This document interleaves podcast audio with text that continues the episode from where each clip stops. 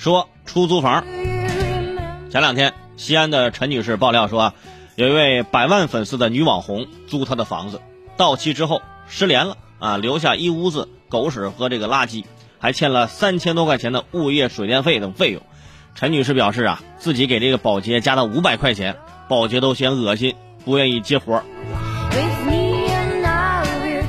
去别人的租房，到时候走的时候，哎，弄得这房特别乱，而且养狗吧，啊，那狗的粪便也没有清理啊，所以你现在根本就不知道外表光鲜的网红背后是什么味道，啊，现在那个网红肯定也后悔，哎呀，早知道这条新闻这么火，我就留下我的直播 ID 了，错过了红的机会，真的啊，请大家关注啊，我要回我的出租房清理狗粪了，全程直播，老铁记得刷火箭六六六。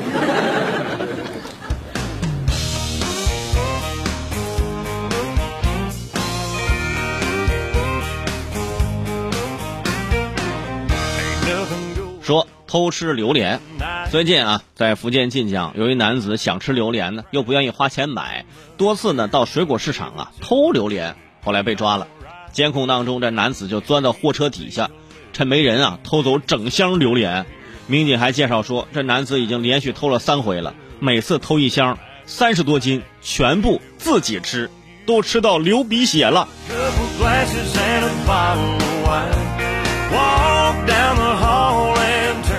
真的要感谢警察叔叔啊！警察叔叔再不抓着你，你可能你就得过去了，是不是？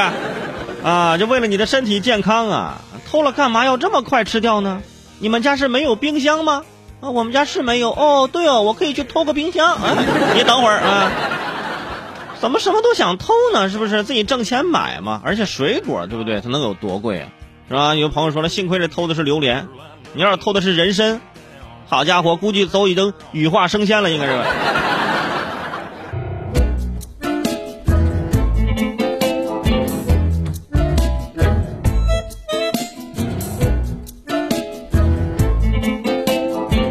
说六本假证。